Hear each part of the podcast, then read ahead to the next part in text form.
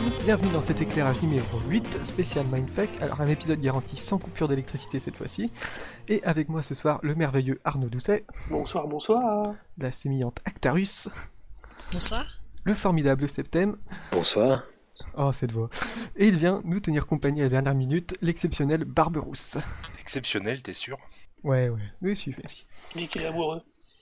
Mais jamais trop gentil avec les invités exceptionnels. Ouais. Ah, c'est un peu mon chef dans Queen Novin, donc je vais faire attention à ce que je dis. Alors, ce soir, nous allons vous parler d'un genre assez spécial d'œuvre, le Mindfuck, avec quatre exemples différents. Je commencerai par vous parler du film Memento. Après, qui c'est qui va prendre la suite? C'est Arnaud qui va nous parler de... Du film Eraserhead de David Lynch. Ouais, grand moment en perspective. Oh oui. Ensuite, ce sera Actarus qui va nous parler... Du merveilleux Matrix. Ah, le merveilleux. Kenyu. Ah, Kenyu Reeves. Et euh, pour terminer, ça va être Septem qui va nous parler de... D'un livre, Le meurtre de Roger Ackroyd. Très bien. Alors, une petite définition rapide avant de commencer, même si j'ai un peu foire la définition, je pense. Donc, le mindfuck, c'est en termes très simples, euh, une œuvre qui prend la tête, dans le sens où le twist final ou certains artifices de narration, par exemple des nombreuses fausses routes ou par exemple une narration non linéaire, comme on va le voir, ou tout simplement le scén- scénario euh, qui rendent l'œuvre difficile à comprendre, et donc ça implique, ça, ça implique vraiment le, le téléspectateur, ça demande une plus grande concentration qu'une œuvre plus classique, on va dire. Je sais pas si vous êtes d'accord avec cette, euh, cette définition. Euh, Moi j'ai déjà une question. Est-ce que le mindfuck implique de forniquer avec un esprit? Non, non, ça c'est. Non, euh, sinon, Ghost. euh, Ah ouais, pas bête. Ouais, mais. Je crois que c'est Euh. ton esprit qui est. Enfin bon. Oui, c'est l'esprit de Barberousse. Je me demande pourquoi il est là ce soir en fait. Qu'est-ce que tu fais là? Barberousse c'est un mindfuck sur pattes. Et donc on va commencer avec le premier exemple et on va commencer avec Memento et c'est moi qui m'y colle.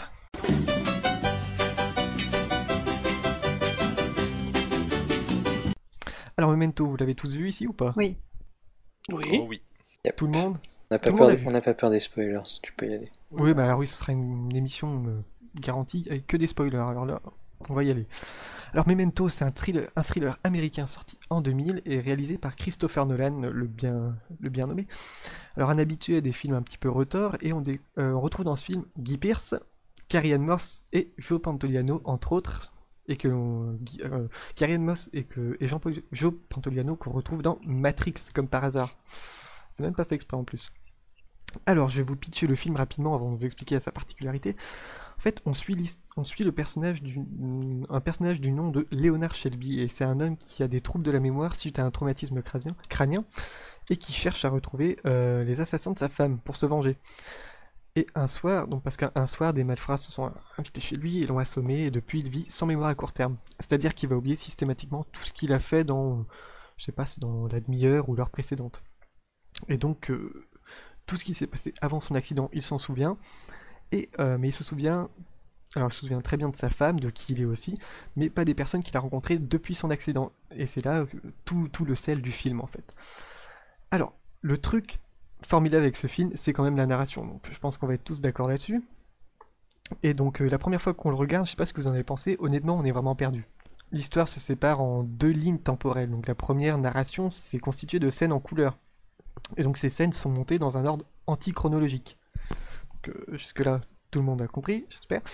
Et donc, euh, c'est-à-dire que le film s'ouvre sur la dernière scène de l'histoire. Et en fait, c'est comme si les scènes étaient rangées dans euh, l'ordre alphabétique, mais à, à l'envers. Donc, on nous, on nous donne la scène Z, après la Y, après la X, et on remonte jusqu'à A, en fait. Alors maintenant, c'est maintenant qu'il va, qu'il va falloir suivre, parce que entre ces scènes en couleur sont intercalées des scènes en noir et blanc. Et elles sont montées dans l'ordre chronologique. Et donc, euh, un moment dans le film, donc ces deux lignes temporelles se rejoignent. Je sais pas si je suis très clair, parce que c'est compliqué à expliquer. En fait, en noir et blanc, ce sont des flashbacks, mais qui se passent à l'endroit. Ouais, c'est pas vraiment des flashbacks parce qu'au final, euh, ça se rejoint. Euh, en fait, les scènes en couleur sont plus axées sur l'enquête pour retrouver le tueur. Et celle en noir et blanc, c'est... Alors, il est dans un motel tout le long et on s'intéresse plus à son passé euh, d'avant l'accident. Et donc, ce qui est génial dans le film, c'est que tout est fait pour qu'on soit aussi largué que, que le personnage principal, Lenny, quoi. On sait jamais ce qui s'est passé avant. À cause du montage à l'envers.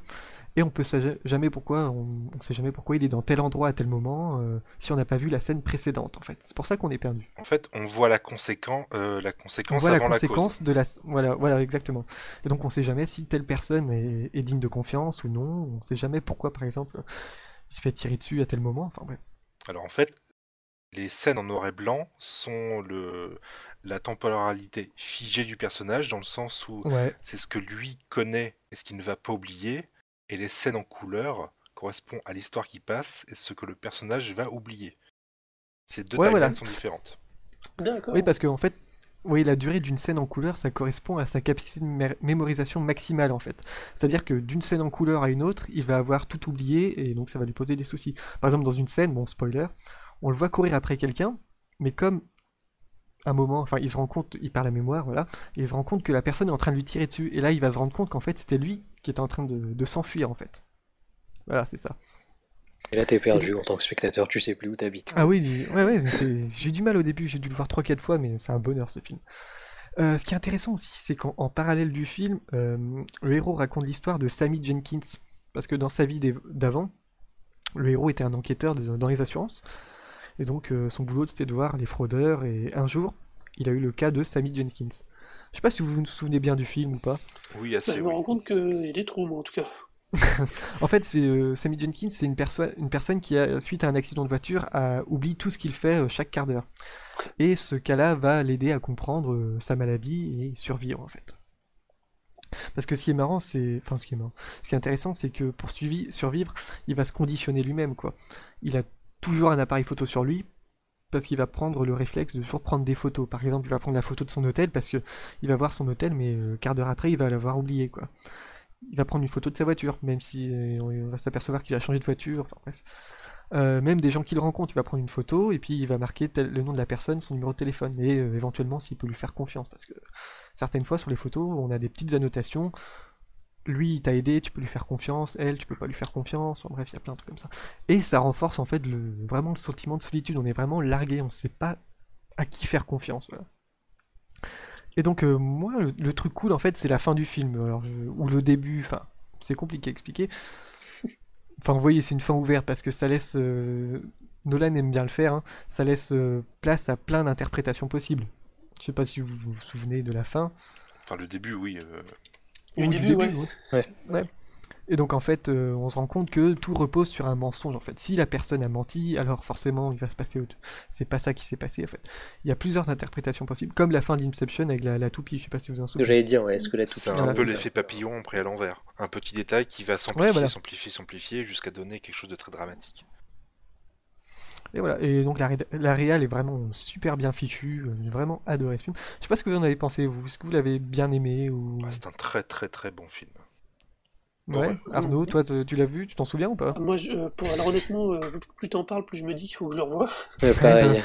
ça, c'est clair. Non mais par dingue. contre, si je me souviens très bien au niveau formel, en tout cas, de, des effets entre le noir et blanc et la couleur, Ouais, des, euh, très des bien photos qui sont écrites au dos, enfin, c'est cette espèce de caméra qui est très très un peu, euh, déjà à l'époque, un peu à l'épaule dans mes souvenirs et qui bouge beaucoup avec le- le- l'acteur principal. Et, euh, ça m'avait marqué déjà à l'époque visuellement. Alors, c'est vrai qu'au niveau du scénar, il y a vraiment des trous. Ah oui, non mais le, le, le scénar est quand même très compliqué. Il paraît, enfin, quand tu le regardes au premier degré, c'est simple parce que ils ont aussi fait une version du film où ils ont tout monté dans l'ordre chronologique.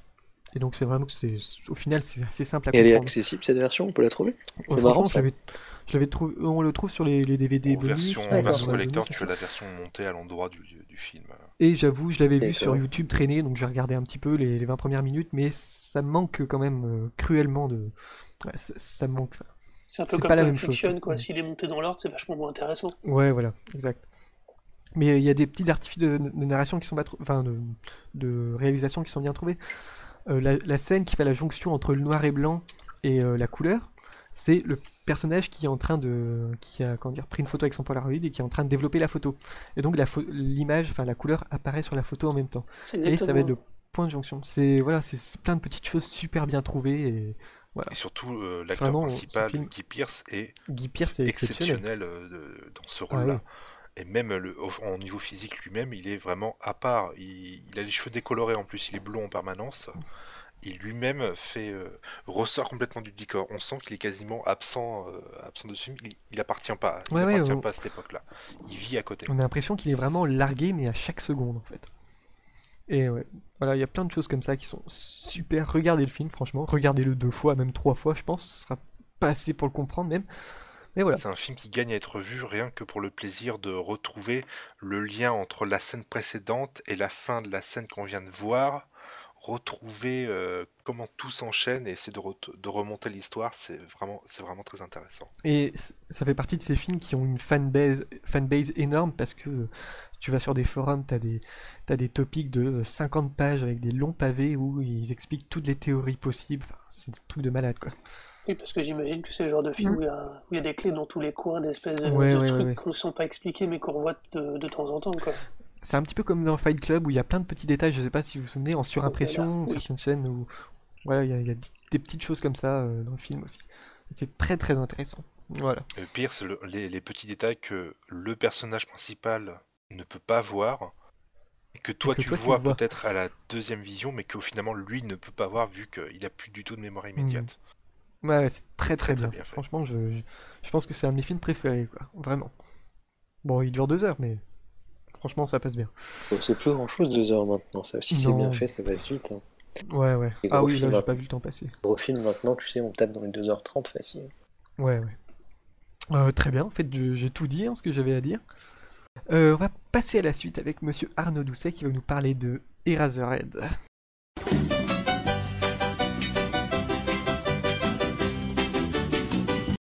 On va rester dans le cinéma avec Eraserhead. Qu'est-ce que c'est que ce truc? Alors Eraserhead, c'est le premier film de David Lynch qu'il a fait en 1977. C'est un peu, euh, on a souvent dit que c'était son film de sortie de- d'études, c'était presque ça, mais c'était son premier long métrage euh, qui avec un petit scénario de 22 pages à l'origine pour faire un peu d'historique, et dans lequel il y a son acteur, un de ses acteurs fétiches qui est Jack Nance, qui jouera après dans Dune, Blue Velvet, Sailor Lula, Mystère à Twin Peaks et Lost Highway.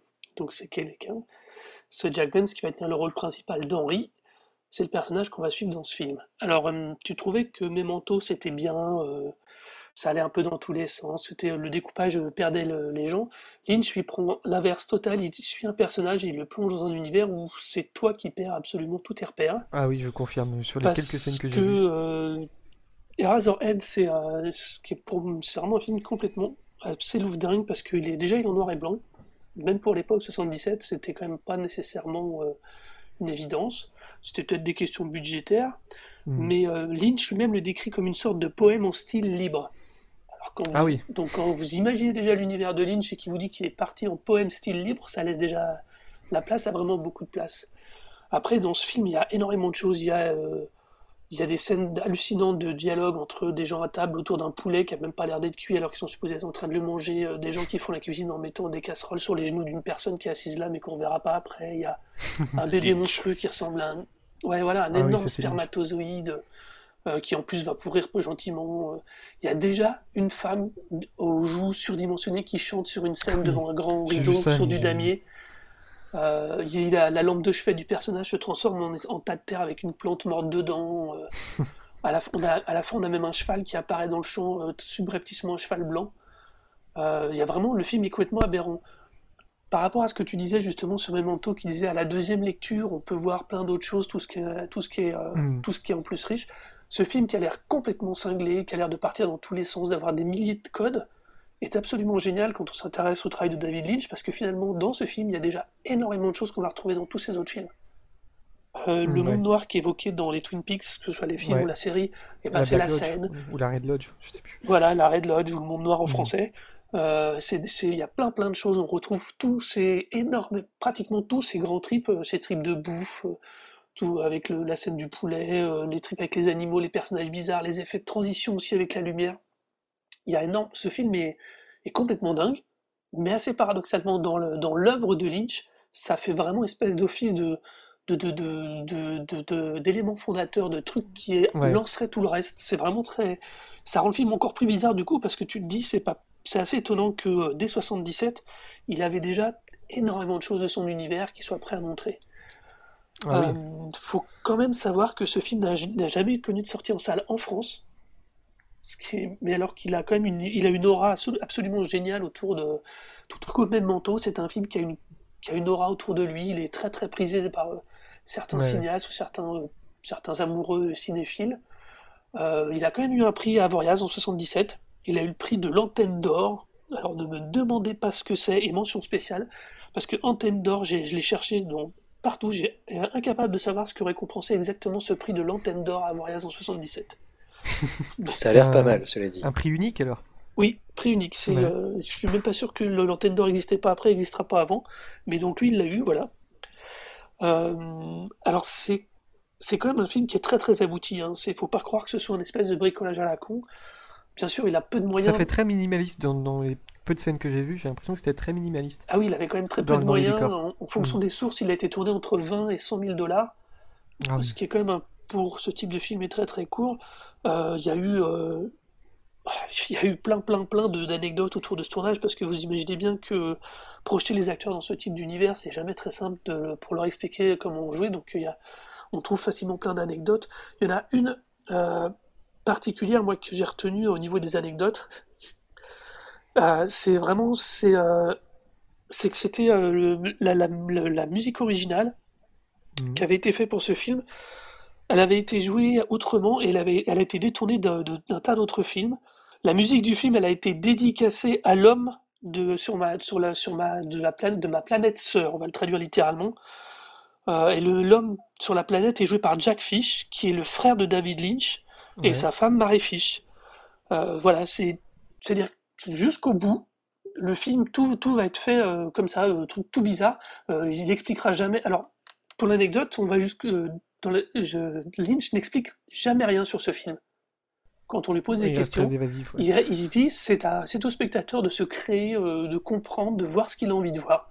C'est génial ça. Euh, donc J'adore ce genre de démarche. voilà. Ah oui, ça c'est c'est vraiment étonnant. Et euh, comme je dis, c'est vraiment étonnant parce qu'au final, quand on voit le personnage, quand on voit ce qu'il fait après, ce film, c'est vraiment, euh, bah, c'est lui dès le départ. C'est c'est juste, c'est c'est- moi je trouve ça vraiment étonnant quoi. Donc Ouais, voilà. C'est vraiment fondateur de tout ce qu'il a pu faire. Même quand on regarde en, en musique, Mhm. il a aussi un univers complètement barré. Hein. Quand je sais pas si tu as déjà écouté euh, quelques chansons qu'il a fait. Ah oui, puis il travaille euh, pas avec n'importe qui, avec des gens Ouais. euh, comme bah, moi, une de celles qui m'a le plus retourné, c'est celle de Twin Peaks, Euh, le film ou le reste, parce que c'est Angelo, j'ai écorché son nom, je l'ai pas sous les yeux. Angelo Bala- Bellamy, un nom comme ça. Ouais. qui a fait la musique de Twin Peaks, enfin des Twin Peaks, et c'est vraiment, c'est vraiment, c'est cette manière de traiter la musique qui te rend à la fois, qui te rentre dans le film, qui te, qui te met en confiance et qui après bah, te- va te, euh, te, te retourner, te mettre, euh, bah, c'est vraiment une adéquation étonnante au niveau de l'ambiance, pas vraiment au niveau de la rythmique du visuel, mais au niveau Mhm. de l'ambiance que met en place euh, David Lynch. Et euh, c'est absolument génial. Enfin bon, il fait la même chose dans ce film-là. Il a le, le- mais si on est plus près de- de- d'une musique de style un peu concrète, comme on pouvait dire à Ouais. l'époque, avec des effets, des espèces de blobs, de, de, de nappes musicales ou Ouais, ouais, sonores. très, très éthéré. euh. Voilà. Euh, Mais on est, euh, on est dans du David Lynch, quoi. Il y a pas, y a pas. euh, c'est vraiment, c'est vraiment hallucinant. Après, bon, l'histoire, elle est quand même très, très, très anecdotique. l'hist- l'histoire ouais, du film, parce que je. Alors, l'histoire du film, c'est Henri, donc le personnage qui tombe amoureux de sa voisine, qui donc finit par vivre avec elle, et qui finit par avoir un bébé qui est un bébé monstrueux et qui va tomber malade et qui va mourir. Mais euh, dit comme ça, ça paraît juste un énorme drame qui pourrait être tourné par, euh, je sais pas moi, pour, par n'importe quel réalisateur un peu en anglais. Ça fait un peu penser aux prémices d'Elephant Man, du coup. Euh, vous bah oui, il c'est du noir et blanc. Ouais. Euh, Il y a un traitement de la couleur des blancs, enfin, pardon, il y a un traitement des blancs et des noirs, des, des jeux des contrastes qui fait, oui, qui est déjà très dans l'esprit de ce qu'il fera après pour quand tu vas traiter la difformité avec Elephant Man. Et, et voilà, alors, l'histoire dite comme ça, ça va, mais s'entremêle l'apparition de personnages, d'éléments secondaires, euh, l'univers, la réalité dans laquelle on le voit évoluer au début à l'ex- à l'extérieur de son appartement, le personnage principal semble être euh, post-apocalyptique, Mhm. rien n'a l'air normal. On peut, on peut s'identifier, à- on peut, on identifie tous les éléments du décor, mais rien n'a l'air à sa place ou rien n'a l'air normal. C'est, c'est, c'est vraiment, c'est, c'est du Lynch. euh, c'est du Lynch, il n'y a, pas à dire. Ouais, ouais. Quand on aperçoit l'enfant pour la première fois, c'est vraiment une, une espèce de fœtus d'agneau de- qui est un peu déformé en plus, donc c'est, euh, c'est voilà, c'est, on- est vraiment dans quelque chose où, qui, plus, on, plus le film avance, plus il génère un sentiment parfois de malaise, parfois de rire, mais on n'est jamais, on sait jamais sur quel pied prendre. Ce qu'on voit, c'est euh, c'est vraiment un film complètement barré. Il y a pas de- et c'est euh, mais, mais qui donne mais qui donne envie de le voir, et qui donne envie d'aller au bout parce qu'on se dit ça peut pas être comme ça tout le long. ça peut pourquoi il fait ça? On a envie de réponse et on n'en a pas. On n'en a aucune. Là, c'est clairement, on n'en a aucune. L'histoire se finit. Le bébé, euh, je crois que le bébé meurt plus ou moins. Le personnage a l'air de devenir fou. On voit la scène du personnage dans la lune à la fin, et c'est tout.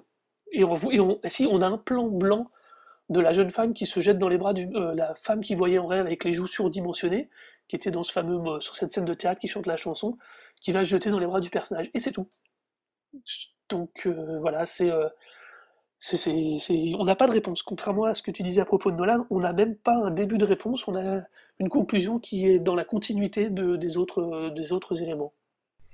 Bah, c'est vrai qu'il fait partie de ces réals qui ont un univers mais complètement marqué, un peu comme Tim Burton. Tim Burton, c'est peut-être moins Disons que lui, c'est pas commis dans des Ouais, euh, ouais, trucs ouais. commerciaux récemment. Mais je sais pas ce qui passe par la tête, quel a été le déclic pour avoir un univers comme ça dans la tête de David Lynch. Je sais pas si ça vient de l'enfance. Je, sais- je sais pas du tout d'où ça vient en fait. Honnêtement, tout à l'heure, tu, tout à l'heure, tu parlais de musique, enfin de sa musique, et je pense que tu parlais aussi de son album qui est sorti il y a pas longtemps. Oui, Ah. Et, euh, ouais. et quand tu écoutes son album, moi je l'ai écouté, je l'ai chroniqué, je crois aussi. Et euh, c'est même là, c'est très torturé. hein, Il y a de la reverb Ouais. partout, ça passe, c'est c'est très effrayant. Et quand ça se ressent en plus dans la musique, je dis que vrai, vraiment, il y, a, il y a eu se passer quelque chose dans son cerveau avant, parce que c'est très très bizarre. hein. Pour faire de la musique inquiétante, qui soit quand même, soit quand même de la musique qui, de- pas de film, vraiment de la- des morceaux, des, des morceaux de 3 minutes, etc. Faut, faut vraiment avoir quelque chose de très spécial dans le cerveau, hein, parce que c'est très dur à faire.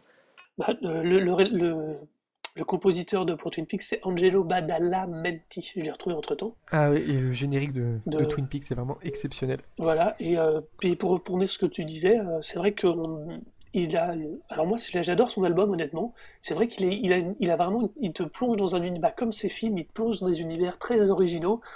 Alors, euh, soit, honnêtement, soit t'es client et tu prends et ça te fait plaisir Mhm. et tu passes un Si t'adhères pas, euh, Voilà, mais si t'adhères pas, Ouais. par contre, t'adhères pas du tout. hein. Je crois pas que Non, ce non, soit quelqu'un avec y a qui pas de il a- demi-mesure, voilà. je pense, avec euh, Lynch quand même. C'est exactement ça. Allez, un dernier petit mindfuck quand même, quand même Ouais. pour le, pas à propos de ce film. Ce film, quand il a été distribué en France pour les, les rares fois où il a été montré dans des festivals, il était jaquetté sous le nom de Labyrinthe Man. C'est-à-dire que le titre anglais, il leur plaisait pas, l'homme à l'effaceur de tête, Euh, la tête effaceuse, pardon. Euh, du coup, en France, on lui a redonné un nom, mais anglais. On n'a même pas francisé, on a fait Labyrinthe Man. Voilà, c'était, ça, c'était vraiment le, le- le petit détail qui va encore bien avec le reste. tiens. Ouais, pour le coup, tout le monde l'a l'a vu ce film-là ou pas Ah, ici pas du tout. J'avoue. Pas du tout. Alors, euh, donc, euh, ouais, je pense que je vais le regarder. Bah alors vraiment, je vous invite à le voir, euh, à le prendre le temps de le Je pense que je regarder. vais le regarder demain soir en rentrant. Euh, il est relativement facilement disponible en DVD à droite ou à gauche. Et Très euh, bien. il n'y a pas besoin de. Si vous le trouvez en VOST, c'est bien, hein, mais il n'y a pas beaucoup de problématiques autour des dialogues sur ce film. Non, je- ça a pas l'air d'être un film où ça discute beaucoup. Voilà. Très bien. Euh, ce sera tout? Bah euh, oui, euh, ça pour moi, je pense que ça, j'espère que ça a donné envie de le voir au moins, parce Ouais, que euh, je vais le regarder. je pense qu'il s'est peut-être pas, vous n'êtes pas obligé d'aller au bout, mais au moins se faire une idée de ce que, ce que Ouais. quelqu'un comme lui, au moment de son premier film, peut déjà proposer comme univers Mm. et comme barrerie. Très bien.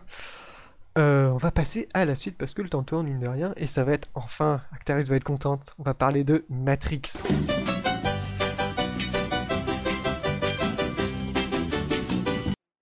Donc Matrix, c'est la référence de science-fiction, en tout cas la mienne, ça c'est évident. Euh, déjà parce que bah, c'est une référence philosophique et, pourquoi voilà pourquoi on pourrait euh, je sais pas lui attribuer l'étiquette de mindfuck? Ben je pense déjà parce que bah, c'est un film à réalité multiple. Donc il, trimballe vraiment son, spectateur dans, un espèce de labyrinthe lui aussi. Mais là c'est un labyrinthe de réalités différentes. Et euh, selon certaines scènes on ne sait pas forcément dans, laquelle on se situe. Qu'on peut trouver un très très grand nombre d'analyses en fait. On, peut trouver donc des, des analyses donc philosophiques, des analyses scientifiques, enfin plutôt de, SF, des analyses religieuses, des analyses sociologiques. Enfin, il y a tout dedans. Il y a la normalisation, il y a un très grand nombre de philosophes, il y a Platon, Descartes, enfin bref. Il y a un très très grand nombre d'analyses. Voilà. Donc pour ces deux raisons-là, je trouve bah, je trouve qu'il est bien à sa place dans The Mindfuck. Donc du coup, euh, les réalités multiples, voilà. Il y en a vraiment pas mal. On a euh, la réalité de la matrice, on a la réalité, la réalité tout court, j'aimerais dire, qui n'en est pas une de toute façon parce que bah, nos sens, nous aussi, sont, autant d'interfaces que, finalement euh, les câbles auxquels nous sommes branchés dans la matrice, tant qu'on y est. On a aussi la réalité qu'on peut trouver dans le monde des rêves, et ça on le voit en fait pas mal chez Neo parce que c'est c'est quand même un personnage, enfin pas que chez Neo, chez Thomas Anderson avant qu'il devienne Neo, parce qu'on le voit souvent euh, somnoler, cette espèce de flemmard. On le voit souvent euh, rêver, on le voit donc souvent ailleurs. En plus, il deal de la drogue, donc effectivement, il propose une autre forme de, perception de la réalité euh, à des personnes, donc enfin à d'autres personnes. Donc on est vraiment voilà sur une explosion de réalité possible dans, ce film-là, et donc de, de plans complètement différents en fonction de ces réalités-là.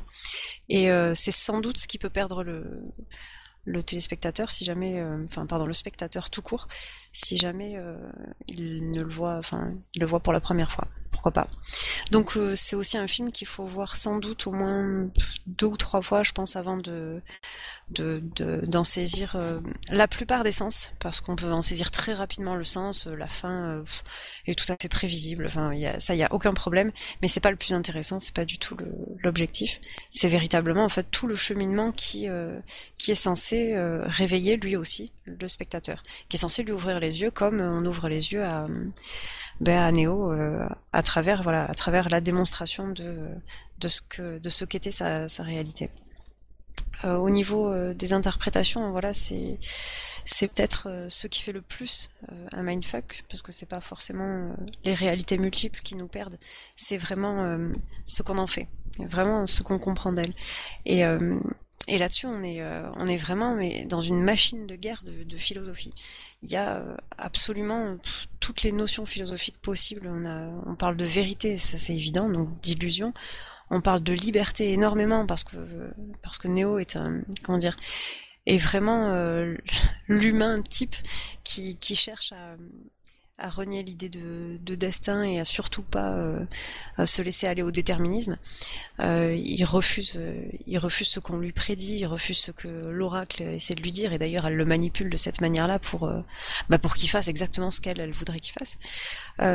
donc voilà, on voit vraiment que c'est un personnage qui lutte dans son existence et, et, en ça il est typiquement humain. Donc c'est vraiment un personnage avec, dans lequel on arrive à s'identifier facilement. On a puis, on n'a pas que ça, on a vraiment voilà la fameuse question que bah, que Nietzsche posait aussi. Euh, doit-on préférer euh, euh, C'était l'illusion réconfortante au bonheur qui, enfin pardon à, la vérité qui dérange. En gros, est-ce que je préfère pas rester Voilà, c'est exactement ça. C'est exactement ça. J'ai le choix à faire entre une illusion qui est finalement proche de, de, la joie et d'un plaisir futile et superficielle, euh, au bonheur de, de, la satisfaction intellectuelle, de la connaissance de la vérité. Donc euh, voilà, on a, on a vraiment de gros gros débats philosophiques. Et au milieu de ça, ben, on a, euh, on a une, une belle vision euh, sociologique avec euh, coucou les gars réveillez-vous vous êtes dans une dystopie et, en fait ça ça, ça s'adresse pas du tout euh, qu'à Néo ça, ça, s'adresse aux, aux, spectateurs à fond. On est vraiment dans, dans l'espèce de clin d'œil en plus dans un clin d'œil à Big Brother de de George Orwell quand quand l'agent le, dit à Néo, nous avons l'œil sur vous depuis un moment déjà, euh, vous avez une double vie, etc. On est, on est vraiment voilà dans du clin d'œil philosophique de omniprésent en fait, le clin d'œil religieux aussi avec euh, avec Sion qui fait référence à la montagne qu'on a à Jérusalem. Enfin, c'est euh, enfin voilà, l'élu, la Trinité, euh, l'unique, etc. Euh, mon petit Jésus perso, c'est ce que lui dit la personne qui lui achète de la drogue au tout début, qui lui achète la mescaline. voilà, on est vraiment dans une multitude d'analyses qui sont tout aussi aussi passionnantes et, tout aussi intriquées parce qu'on peut absolument pas regarder ce film en se disant je vais analyser que ce qu'il y a de philosophique ou que ce qu'il y a de religieux ou que ce qu'il y a de sociologique chaque, chacune de ces interprétations est nécessaire aux autres. On a vraiment cette impression-là. Et euh, qu'est-ce que je voulais dire d'autre? Je sais plus. Ouais, on a, on a une grosse critique du conformisme, puisque tant qu'on est dans la socio, On a, on a Heidegger avec le principe de, de l'agent, le fameux on qui est, euh, qui est une grosse dictature, celui qui est habillé de la même façon que les autres, euh, ses lunettes noires, son petit costard, etc. Et puis son nom, quoi, John Smith. Enfin, on peut pas faire, non mais voilà, on peut pas faire plus anonyme, c'est pas possible. Donc on, voilà, ça fourmille vraiment de, de, de possibilités, de possibilités de réalité, de possibilités d'analyse. Et, euh, et c'est en ça que oui, c'est sans doute un mindfuck, sans problème. Tu penses que on avait déjà tout, enfin que en écrivant ça, ils avaient déjà tout pensé à ça ou c'est vraiment quelque chose qu'on a découvert a posteriori? Ben, honnêtement, ces frangins-là sont, sont quand même assez puissants, Ouais. donc je, je pense qu'ils avaient déjà prévu pas mal de choses.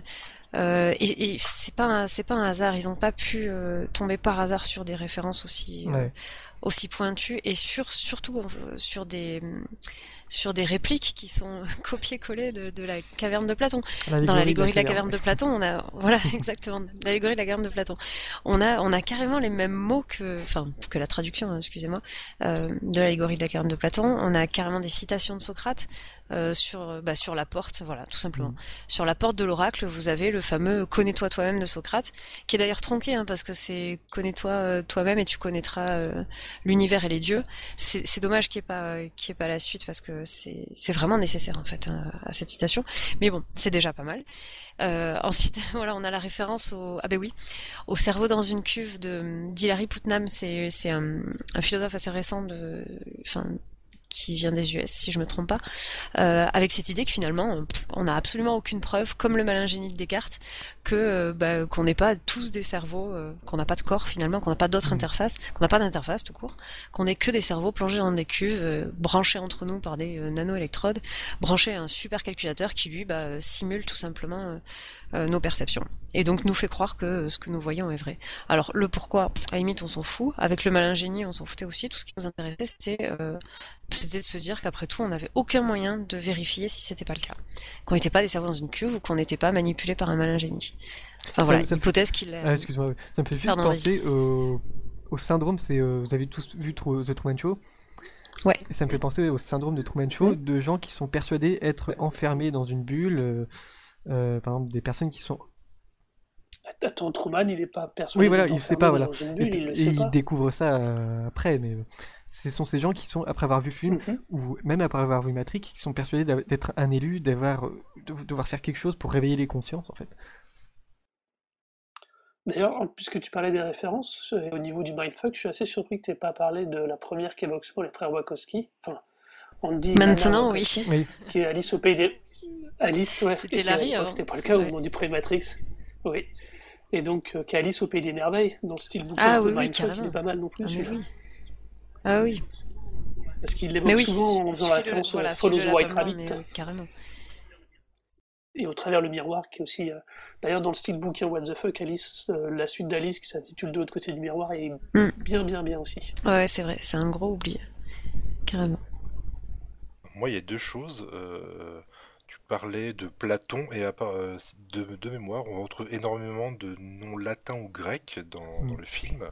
Hmm. Et on, on parlait un peu de Trinity, et je suis en train de rechercher. euh, on retrouve euh, soit les moires, soit les parcs, les, trois euh, divinités qui s'occupent euh, du fil du destin des hommes. Et elles sont citées elles-mêmes dans Platon. euh, on tourne autour de, cette mythologie grecque, grecque et romaine d'ailleurs. Et euh, on disait que les frères, frères, et sœurs Wachowski n'auraient pas pu faire ça au hasard. Je pense que c'est complètement vrai. Ils ont été reprendre tout ce qui était à la base de la philosophie, même de la mythologie grecque en général, et en ont fait un conte moderne, emballé dans du, kung-fu et euh, des effets spéciaux qu'on peut voir au premier degré. Mais il y a un deuxième sens où il faut passer, passer outre, comme justement le mythe de la caverne de Platon, pour voir ce qui se passe. C'est vrai que le principe de l'action et les effets spéciaux est vraiment au service, mais vraiment au service de l'œil de l'esprit. C'est quasiment le plus important en fait. Euh, C'est toute cette action, elle est là justement pour faire oublier l'action. C'est pas du tout euh, comment dire euh, une manière de satisfaire une part des spectateurs que de mettre de l'action. C'est vraiment au service de la philosophie.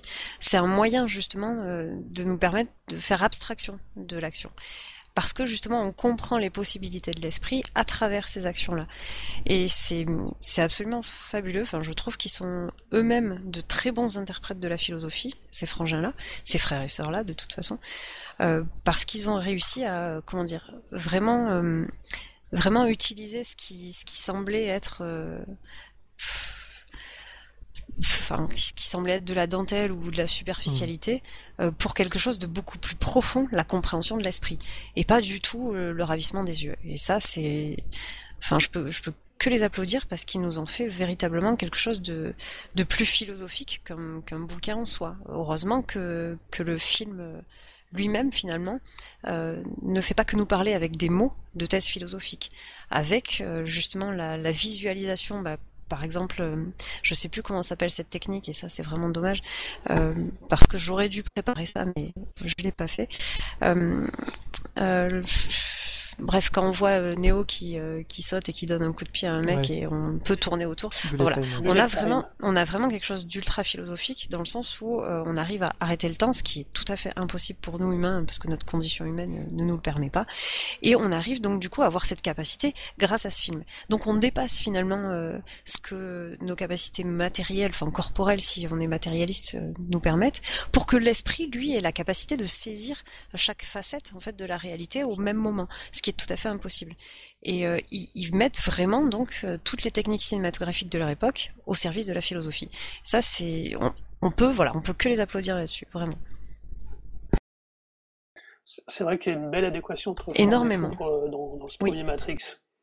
Parce que c'est pareil, le coup de. Tout à l'heure, tu évoquais 84, le coup où, où quand il n'est pas encore conscient et qu'il est encore. euh, le nom du personnage avant de Kenny Reeves, avant qu'il soit dans la matrice, qui sort Thomas, Thomas Anderson, oui, Monsieur Anderson, quand ils lui font l'image avec la bouche muette, Ouais. c'est euh, c'est super frappant et ça rappelle à plein d'autres éléments visuels que de la culture occidentale sur le, le côté baïonnage et tout ça. C'est, euh, disons, ils ont vraiment trouvé une belle façon de faire une mise en forme autour de, de, ces, de leurs propos philosophiques. Ouais, tout à fait. Le seul truc qu'ils n'avaient pas prévu finalement, c'était Matrix 2 et Matrix 3 en fait. Hmm. Mais ils ont fait. Je connais pas assez les Wachowski. Ils ont fait quoi euh, Euh, récemment, ils- non. Récemment, Cloud Atlas. Voilà, Cloud Atlas récemment. Et on, re- on retrouve aussi ces propos enfin, philosophiques, euh, toute cette Oui, recherche. euh, ouais. Donc, Claude Atlas, ouais, dans Speed Racer, qui est entre, les, entre Révolution et Claude Atlas, c'est pas tout à fait philosophique Speed Racer. Cloud Atlas, Mm. qu'il a d'intéressant, bon, je l'ai vu qu'une fois aussi et j'ai pas pris le temps de, de l'analyser comme euh, comme je le fais, enfin comme j'aurais dû le faire. Euh, ce qu'il a d'intéressant, c'est qu'il dépasse le déterminisme scientifique. On est on est plus euh, on n'est plus dans un cause à effet habituel et euh, enfin un truc super basique d'une temporalité euh, passé, présent, linéaire quoi. Voilà, c'est on n'est pas du tout dans la linéarité. Alors, encore une petite chose, euh, j'ai l'impression que dans Matrix, au premier degré, on ne trouve pas euh, d'évocation de la religion.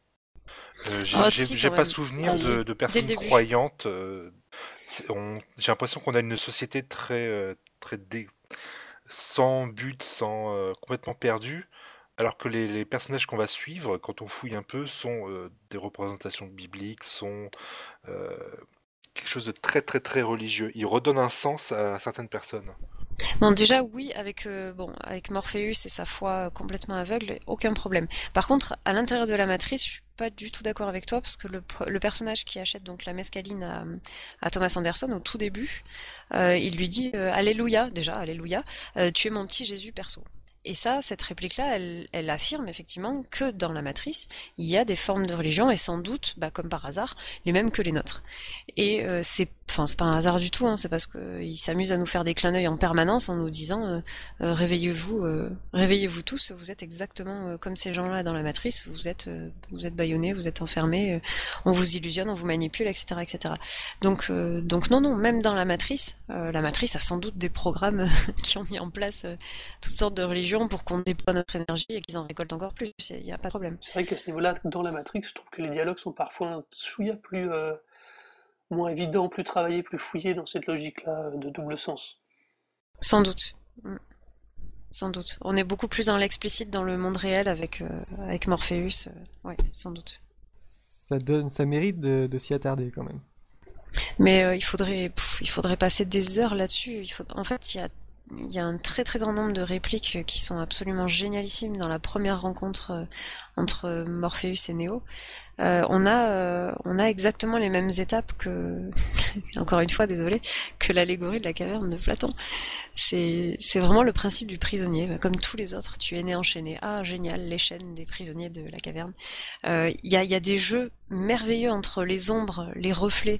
On, on joue beaucoup on joue beaucoup avec le personnage et l'image du personnage. On joue beaucoup avec les interfaces aussi pour nous signifier que, bah, comme Descartes et Platon, euh, nos, sens ne sont que des interfaces, euh, donc des médiateurs entre nous, notre esprit, plutôt notre esprit, et la réalité. Et euh, ce sont ces interfaces-là qui, bah, à la fois modèlent notre façon de percevoir la réalité, donc on perçoit pas la réalité, on perçoit notre réalité, et en plus de ça, il suffit de rajouter l'interprétation, la culture, etc., etc. Donc on est euh, on est vraiment sur du, euh, du micro détail partout, que ce soit euh, que ce soit dans les répliques ou que ce soit dans, les images. Même le, principe du miroir est, monstrueux quand quand Neo avale la pilule et, et, pose le doigt sur le miroir et qu'il se fait recouvrir par le miroir, on n'est plus dans l'idée qu'il passe à travers son image c'est son image qui qui, euh, qui, qui vient à sa place. Enfin, c'est magnifique de, sens. On n'est plus du tout euh, dans quelque chose de, de direct. On est dans quelque chose d'intérieur. Et euh oui, oui, il y a beaucoup plus de sens que que simplement quelques schémas. T'as quand même pas l'impression que ce film finalement il est un petit peu masqué par son aspect esthétique et visuel qui est super fort aussi, qui est très très réussi? J'en ai pas l'impression parce que euh, mais malheureusement j'ai un regard biaisé donc forcément ça va pas aider euh, parce que justement il y a des euh, il y a des répliques philosophiques qui euh, qui font qui font foi de sa qualité donc euh, donc euh, non je, je, j'ai peur que ça puisse le masquer pour pour un public non averti, c'est possible, mais il y a quand même euh, il y a quand même des dialogues à la limite. Voilà, si s'il y en a qui sont pas capables de d'analyser l'esthétique, euh, il y a quand même des des mots et des citations qui ont beaucoup de force philosophique. Donc je pense que quelque part, enfin le, voilà, le fameux connais-toi toi-même, ça peut quand même euh, ça peut quand même faire réfléchir certains. Je pense que toute la première rencontre Morpheus euh, Néo aussi peut en faire réfléchir certains. Euh, mais qu'est-ce que le réel? Qu'est-ce que ta définition du réel? Si tu crois que c'est ce que tu peux toucher, sentir, etc., alors le réel n'est euh, qu'un signal électrique interprété par ton cerveau. C'est sympa parce qu'il y a quand même pas mal d'aspects euh, réalistes et, courants, enfin assez assez courants, on va dire, dans la culture. Donc je pense que beaucoup de monde enfin peuvent être capables de enfin peut être capable pardon de d'accéder à une à des analyses intéressantes j'espère mais mais oui, c'est possible que ça parasite un peu. ça m'embête. Et du coup, donc on parle pas du tout de Matrix Reloaded et Matrix Revolutions parce que ça, c'est c'est du gros scandale. Euh, juste une petite anecdote, j'ai trouvé ça assez, j'ai trouvé ça assez drôle. Vous saviez qui devait jouer euh, à la place d'Hugo Weaving, donc qui joue l'agent Smith? Vous saviez qui devait jouer euh, l'agent Smith? Jean Reno. Oh merde. Oh, Mais Dieu. il était occupé sur Godzilla, donc avec le succès qu'on C'est dommage. fait de faire avec le succès qu'on lui a connu. Et euh, vous saviez qui, de- qui devait jouer euh, Neo à la place de Keanu Will Smith. Will Smith. ouais. Et lui, il était Wild Wild euh, West. sur, euh, occupé sur Wild Wild West, avec le succès qu'on lui a connu aussi, ce magnifique film. Ouais, mais il aurait pas pu faire chanter la chanson de Matrix, donc. euh, Faut imaginer ce que ça aurait donné Will Smith qui fait la chanson de Matrix. Wiki Non, wiki non, wa elle est- elle. Parfaite comme ça. entre un Prodigy et un... Et d'ailleurs, est parfait dans son rôle. voilà, c'est ce que j'allais dire. Exactement. Je Je savais m'enlève les mots de la bouche. Très bien, ah bah, donc on a bien discuté là-dessus. Hein. C'est super intéressant. Mais encore, il, pff, je pense que je vais il manque des milliards de choses. C'est c'est vraiment dommage. On peut pas tout faire, mais bon, c'est pas grave. Je suis frustrée. Pourquoi on n'a pas évoqué le côté un peu informatique et tout le côté crypto Mm, qui est vrai, ça c'est extrêmement important aussi. Le fait que ce soit un hacker, c'est pas du tout un hasard. Parce qu'il bon, il travaille dans une boîte d'informatique, voilà, il a un petit boulot à la con euh, dans sa petite case, dans, dans cette espèce de mini open space euh, bizarroïde et très froid d'ailleurs. Et à côté de ça, bah, il est hacker, donc euh, voilà, encore une fois, il a une double vie. Encore un, encore un symbole. Ouais, voilà, il a une double vie et le fait qu'il soit hacker justement, bah, comme par hasard, lui permet d'avoir des doutes sur sa réalité, puisque de toute façon cette réalité, elle est, euh, elle est écrite de- du 0 jusqu'au 1 par euh, des machines que lui manipule aussi, donc il en connaît le fonctionnement. Donc encore heureux finalement que bah, qu'il ait ce métier et qu'il ait euh, cette double vie, parce que c'est ce qui lui permet de se poser les bonnes questions existentielles. En gros, quand tu, quand tu connais euh, les lois et la structure de ton monde, tu peux le maîtriser, puisque tu en connais les lois. Et c'est exactement ce qui se passe pour Thomas Anderson avant qu'il devienne Néo. Je pense qu'il y a oui, mais énormément. Tu me, tu me, lances, tu me lances une réplique, je te fais une demi-heure. On va quand même passer à la suite parce que ah, le temps tourne et déjà. Euh, mince, mince, Oh là là, dis donc.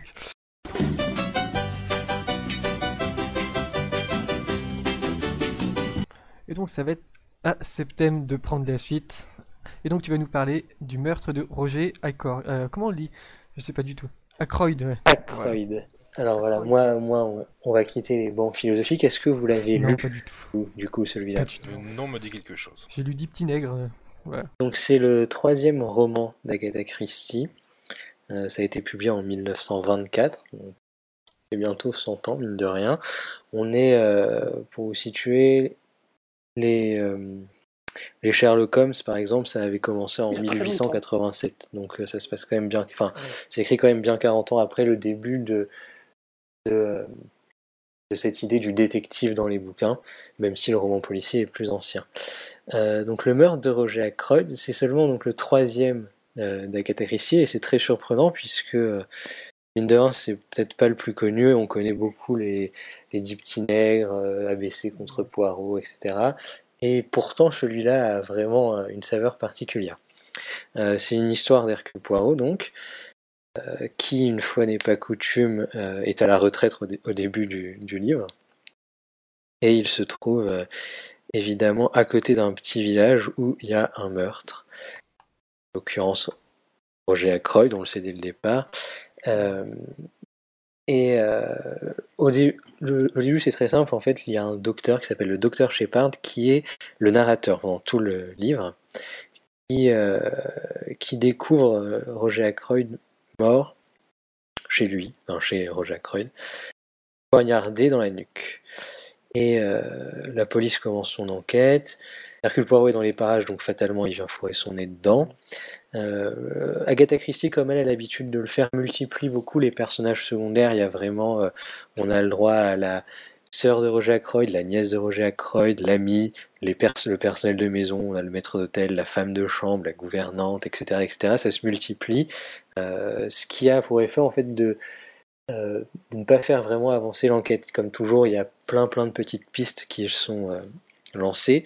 Et là, ce qui est intéressant, c'est que le médecin, docteur Shepard, donc, aide vraiment Hercule Poirot à, à enquêter. On est un peu dans le même schéma que quand on a.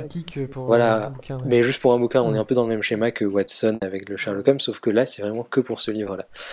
Et, et voilà, donc petit à petit, en fait, ce qui est très intéressant, c'est que Hercule Poirot, enfin, ce qui est très étonnant plutôt au départ, Hercule Poirot s'intéresse, on, a l'habitude de le voir s'intéresser à des détails qui semblent insignifiants, mais là, on a l'impression qu'il est en train d'écrire un magazine People sur, la petite bourgade. C'est-à-dire qu'il va demander euh, qui est qui a déplacé un petit objet, qui est marié, pourquoi est-ce qu'il y a une paire de chaussures qui a bougé, qui euh, voit qui, qui couche avec qui presque. C'est vraiment très très... Euh, on a l'impression qu'il est en train d'écrire Closer. Le dénouement se fait en fait, comme toujours au dernier chapitre, ce qui se passe c'est que Hercule Poirot, on, le voit aussi beaucoup après, réunit tous les personnages qu'on a eus dans une pièce mhm. et commence à utiliser ces petites cellules grises, comme il aime à le dire, en, euh, en reprenant chaque point qui nous a fait penser que quelqu'un était peut-être coupable. Donc on a eu euh, et euh, pardon et en nous démontrant pourquoi ils ne le sont pas. Évidemment, on découvre des trucs fous, on a des enfants cachés qui arrivent, des, des drogués qui sont là parce qu'ils essaient d'avoir effectivement la drogue chez le docteur. Enfin, c'est très, euh, ça, ça part un petit peu dans tous les sens à ce moment-là. Euh, des gens qui ont des liaisons, des gens qui sont mariés alors que leurs fils ne le savent même pas. Enfin, c'est vraiment, euh, elle va jusqu'au bout de sa, son truc. secret, quoi. Voilà. Mm. Et il fait surtout la, le point le plus important à ce moment-là, c'est qu'il montre que l'heure à laquelle on, on, pensait que le meurtre avait eu lieu est fausse puisque, euh, attention là c'est technologique, la voix du, de, monsieur, de Roger Ackroyd que, que sa servante avait entendue aux alentours de 10h du matin, était en fait euh, sur un dictaphone. Donc euh, la technologie, ça fait peur. Oui, un dictaphone. Euh, ce qui prouve que euh, l'heure est pas la bonne. Et finalement, il renvoie tous les gens de cette réunion, et c'est là que le mindfuck va intervenir. Il, euh, Je devine. Oui, ben c'est facile maintenant. Il, il, env- il envoie tout le monde, mais qui est-ce qui raconte depuis le début et qui peut donc nous raconter qu'il a renvoyé tout le monde? C'est le docteur Shepard, et en fait, on se rend compte que c'est le docteur Shepard qui nous raconte l'histoire depuis le début, qui a tué Roger Ackroyd. Et, euh, et donc, c'est euh, euh, ce qu'on appelle le Unreliable Narrator, donc le narrateur auquel on ne peut pas faire confiance. Et c'était assez novateur pour l'époque, ça a surpris beaucoup de monde, parce que je vous rappelle, on est en 1924, euh, ce, genre, ce genre de petite histoire-là, euh, très, très inhabituelle. Et. euh, c'était là que le mindfuck était total, parce qu'il y a toujours ce petit côté dans tous les policiers, normalement, où on arrive, quand ils sont bien, très bien faits, ce qui est assez souvent le cas avec Agatha Christie, même si ça devient un peu classique pour notre époque, euh, on ne sait pas vraiment forcément qui a tué, donc quand on le découvre, on est un peu abasourdi. Mais là, on découvre qu'on s'est fait mener en bateau depuis le début, euh, puisque fatalement, même quand euh, on nous a donné le départ l'heure de 10h du matin, on nous en pensait qu'elle était juste, et on nous en pensait que la personne qui nous l'a donnée la pensée juste, en fait, elle la savait déjà fausse. Euh, ce qui est très drôle, c'est que tu as dit, euh, t'as dit je devine à la toute fin, et moi quand j'ai lu le bouquin, c'était il y a un petit moment, j'ai tenté, c'était, une période où je lisais beaucoup, beaucoup de policiers, j'ai, j'ai fait un bon tour chez Sir Arthur Conan Doyle et chez euh, Agatha Christie, et arrivé au milieu, aux trois quarts du bouquin, je me suis, je me suis dit, ce serait génial si on faisait un livre où le narrateur c'était en fait le meurtrier. Et j'arrive au dernier chapitre et je me dis, bon, bah apparemment elle y a pensé 80 ans avant moi, donc j'ai peut-être pas la peine. Faut croire. Mais là, honnêtement, c'était vraiment. euh, Moi, ça m'a étonné parce que on puisse écrire. Enfin, c'est quand même son troisième livre seulement. C'est pas, c'est pas comme si c'était une- un écrivain averti qui essaye de renouveler son genre vraiment. Là, au bout de son troisième livre, elle a déjà un twist qui est assez fort. En fait, on le retrouve assez rarement. Et, euh, et le mindfuck est total quand on, quand on le découvre.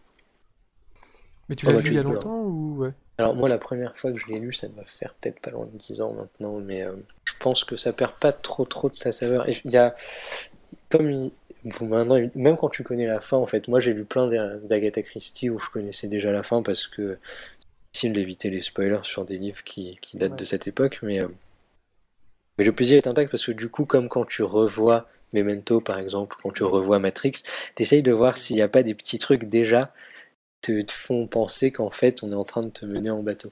Hum, Tu tu anticipes plus à la deuxième lecture. Quoi. Tu vois d'autres choses, je pense, tout comme tous les autres mindfuck qu'on vient de parler, c'est de- à chaque fois c'est des trucs à lecture multiple. Hum, Il y a plusieurs niveaux de lecture à chaque fois. ouais. Ouais, c'est, euh, Puis alors celui-ci, maintenant que tu en as reparlé, je m'en suis souvenu, ou je l'ai lu aussi il y a quelques années, mais c'est vrai que c'est un... C'est sur... En plus, je trouve que dans sa bibliographie, c'est sûrement un des plus, euh, un des plus décalés dans le style. Ouais, Oui, c'est pour ça que c'est c'est assez étonnant que ce soit, soit aussi peu connu. En fait, c'est comme quand les Deep Nègres, c'était un peu pareil, puisque, euh, je sais pas si vous l'avez lu, mais euh, je présume que oui, et qu'on peut y aller. Euh, c'est pareil, là, euh, on nous mène aussi un petit peu en bateau, mais d'une façon différente, puisqu'on pense le meurtrier mort, et il est révélé qu'au dernier chapitre, qui est en fait une de ses lettres, que c'était une feinte, et comme là la narration suit uniquement les survivants, c'est logique que, que nous on se fasse avoir aussi.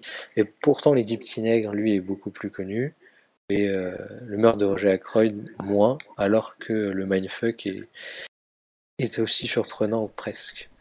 Ouais, Deep euh, ouais, vas-y, vas-y. Excuse-moi, je t'en prie, vas-y. Non, c'était juste que Deep j'ai le souvenir d'un livre, c'est un des livres qui m'a fait vraiment peur, parce que je l'ai lu très jeune, et euh, je me souviens d'une scène dans le, dans le livre où tout le monde est supposé mort, et on le voit, le personnage voit euh, en dessous la, la porte des traînées de lumière de quelqu'un qui passe dans le couloir, et je me souviens avoir, c'était vraiment euh, presque traumatisant à l'époque. Mm, je me souviens, je sais pas, ça m'a vraiment marqué quoi. Voilà, oui, ouais. Alors, c'est juste pour une petite truc par rapport au Nègre aussi, puisque donc à la fin des Nègres, c'est une lettre du meurtrier qui nous Mm. révèle, euh, révèle toute l'astuce. Là, c'était un peu. Là, c'est pas exactement pareil, mais on n'est pas loin, euh, puisque en fait, euh, le docteur Shepard avait prévu de raconter l'histoire telle qu'on la lit, en espérant être le premier à, à mettre en échec Hercule Poirot. Et euh, la fin et finalement donc c'est pas le cas à la fin Et ça, c'est un peu comme dans les petits nègres, ça fait un peu précurseur. Il se suicide. C'est soit ça, soit en Mm. prison, et que Hercule Poirot lui laisse le choix. Par égard pour sa sœur. Donc voilà, ah, ah, encore une fin. Déjà, en fait, elle avait. euh, Agatha Christie avait cette idée-là du euh, meurtrier qui raconte à la fin une lettre avant de se suicider. Ouais, excuse-moi, pardon. J'avais cru lire une critique à propos des Teenage que les, gens avaient détesté, enfin les critiques à l'époque lui avaient, lui avaient cartonné en disant non mais c'est trop facile, tu peux pas en le- ne pas euh, dire, ne pas donner les éléments au lecteur pour qu'il trouve tout seul. euh. Ouais, c'est vrai que c'est- Ça avait fait pas mal de bruit sur les Deep Mm. Teenage. Alors là du coup j'ai été retourné voir un peu sur... Apparemment ça n'a pas été le cas pour euh, le, le- la scène Non, ça a de- été très bien accueilli, le meurtre de Jacques Roy, au contraire. ouais. C'est vraiment marrant ça, parce que euh, au niveau formel, ils sont pas tout à fait identiques, mais euh, il y a la même façon de tromper le lecteur, quoi. C'est, euh, j'ai pas, j'ai pas la bibliographie du tout là pour le coup. Je sais pas lequel était en premier. Euh, ben, étant, non, étant, non, c'est le meurtre de Jacques Roy était en premier puisque Ouais, c'est ouais. c'est son troisième roman, mais les Deep Tinex c'est 9, donc c'est euh, Ouais, 15 ans après. Ah ouais, c'est marrant ça, dis donc. Enfin, 13 ans après, pardon. mais. Telle période. Oui, c'est vrai que c'est étonnant du coup que, mais c'est un, c'est un tout petit peu différent parce que euh, dans les Dix petits nègres, on suit les survivants et donc on a les éléments des survivants, alors que dans euh, le meurtre de Roger Ackroyd, on se fait avoir par le narrateur lui-même. Et je pense que c'est pour ça que ça a été reçu aussi différemment, parce que euh, il y, a un- il y a un personnage qui est le narrateur qui lui nous mène en bateau, alors que dans les nègres, c'est la narration de la romancière qui nous mène en bateau. C'est peut-être pour ça que la perception a été différente. Euh, autre chose à dire sur. deux petites euh, choses. Si, si je peux, si je, je, je, je coupe personne. Euh, on, re- on se souvient surtout d'Agatha Christie comme vraiment maîtresse du polar. A surtout inventé euh, le mindfuck et le twist. Euh, D'ailleurs, quand, j'apprenais l'anglais en cours, euh, on m'avait parlé d'une pièce qui était représentée en Angleterre depuis je sais pas combien d'années, qui s'appelle The Mouse Trap, la souricière. Et en fait, un des contrats entre guillemets quand tu venais regarder cette pièce, c'était de ne pas révéler le twist.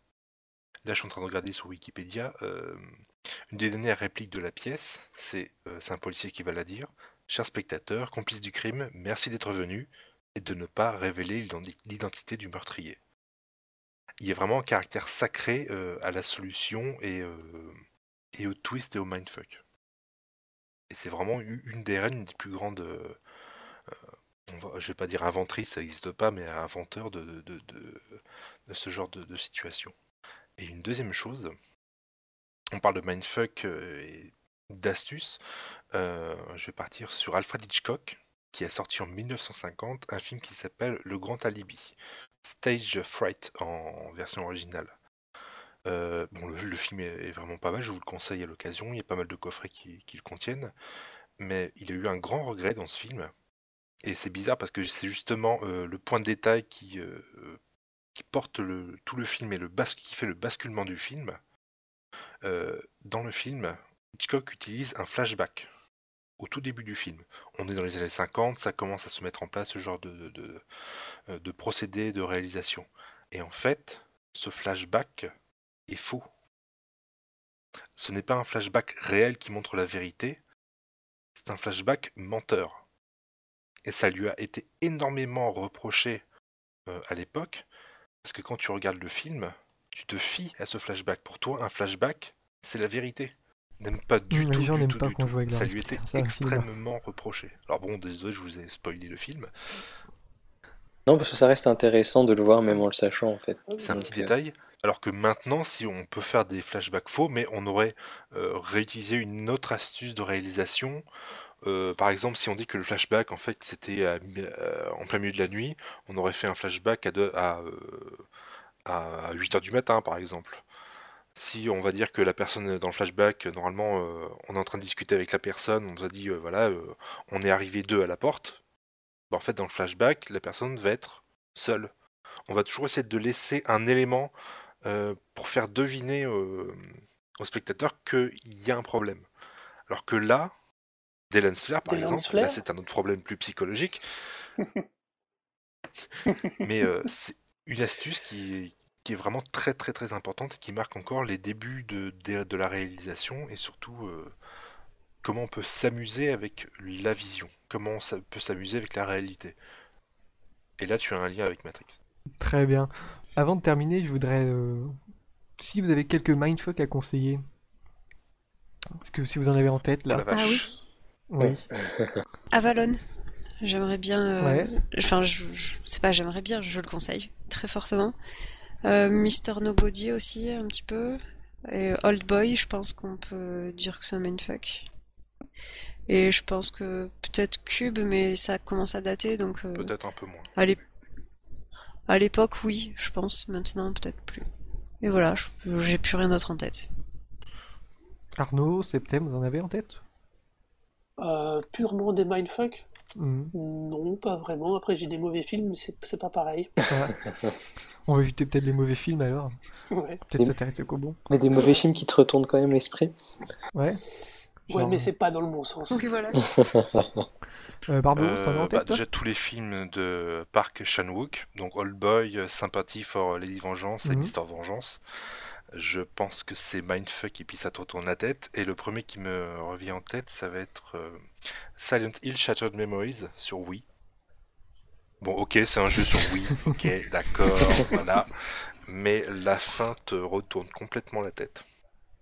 Elle est très très très bien Ah, amenée. ça, il y a les jeux vidéo aussi. Euh, c'est le premier qui me revient en tête pour l'instant. Moi j'avais Usual Ah oui. Suspects. Ah ouais. Mais c'est pas. Ah, mais- en mindfuck ça Bah écoute, la fin. euh, Ah, C'est un super twist plutôt, non? Ah bah oui, c'est ouais, c'est vrai que c'est un super twist, mais c'est vrai qu'à la fin, quand tu te rends compte du twist, euh, je pense que tu as envie de revoir le film pour voir euh, tous les détails qui sont passés à la trappe. Euh, Brasil aussi Brasil. Dans, dans son genre, surtout pour la scène de fin. Mm. Et euh, Slavin, je sais pas si vous connaissez, Mm. qui est euh, c'est pas un film exceptionnel, mais j'ai trouvé sympa Oui, dans, très sympathique, dans ouais. son dénouement. Ouais, je, je trouvais plus Il y a les premiers Shyamalan aussi. Ouais, Le dernier, on va les aussi, oublier un peu, mais Ouais. Si tu Euh, mets ça dans les mindfuck, je, je conseille le, le premier, l'original, le, le Texas Chainsaw Massacre, Massacre à la tronçonneuse. Parce que le premier film, il est juste. euh, c'est hallucinant. C'est vraiment halluciné, même. Très bien. Euh, je vous propose de passer à la conclusion.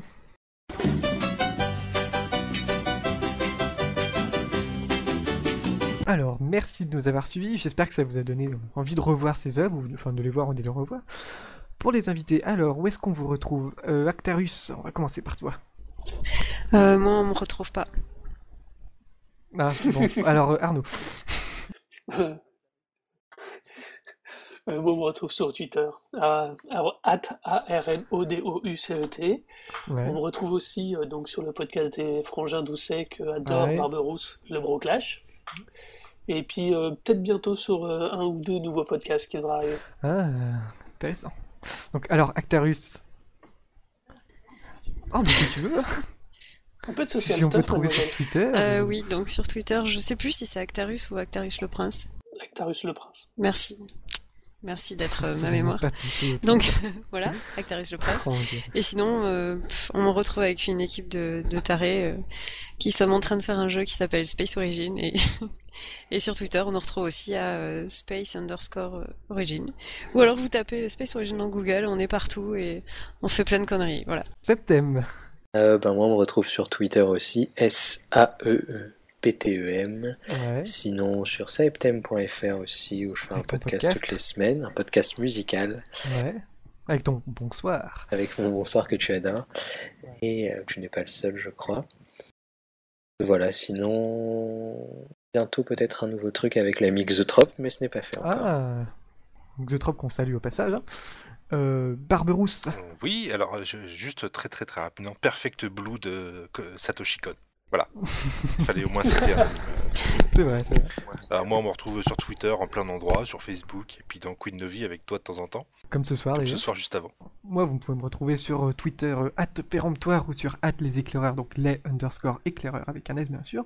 Sur euh, www.leséclaireurspodcast.com, et le flux RSS et tout ça. Enfin, cherchez sur, euh, cherchez sur euh, Google et si vous trouvez, tombez pas sur un site avec euh, les éclaireurs et les scouts, euh, trouvez quelque chose. Euh, on va se quitter avec la, avec, euh, la, la BO tirée de Brésil euh, de Geoff Mulder. Donc euh, on se dit à dans deux semaines et d'ici là, Attends, attends Je peux rajouter quelque chose? Ouais. Merci. Euh, donc, comme c'était Barberousse qui disait que hum, qu'on n'avait pas assez parlé d'anime, c'est ça? Vas-y, vas-y. Mm.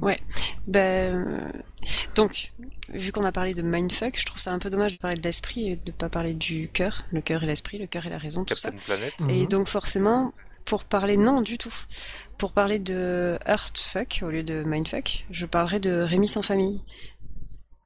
Voilà. Oh. C'est le dessin animé qui te retourne Débat. le cœur. Mais ça suffit la tristesse là. Cette dépression qui nous quitte. Et puis voilà, c'est tout. C'est que j'avais pas assez dit de conneries, j'ai dit que de la philosophie et des analyses un peu intéressantes et du coup Alors, ça me manque. C'est un petit peu platonique ce soir. Tu t'es gavé. Allez, on va se quitter sur, euh, avec euh, Brasil de Geoff Mulder. Et d'ici là, cultivez-vous bien et à dans deux semaines. Salut. Salut. Au revoir.